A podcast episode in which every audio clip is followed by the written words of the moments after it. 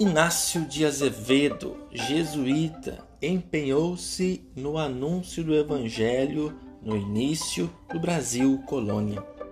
Sentindo a necessidade de mais evangelizadores, voltou para sua terra, Portugal, a fim de motivar uma expedição missionária para o trabalho evangelizador no Brasil.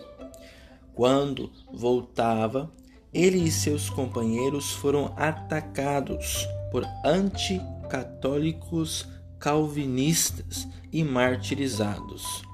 Estes doaram suas vidas por uma causa tão nobre e tão necessária, a evangelização.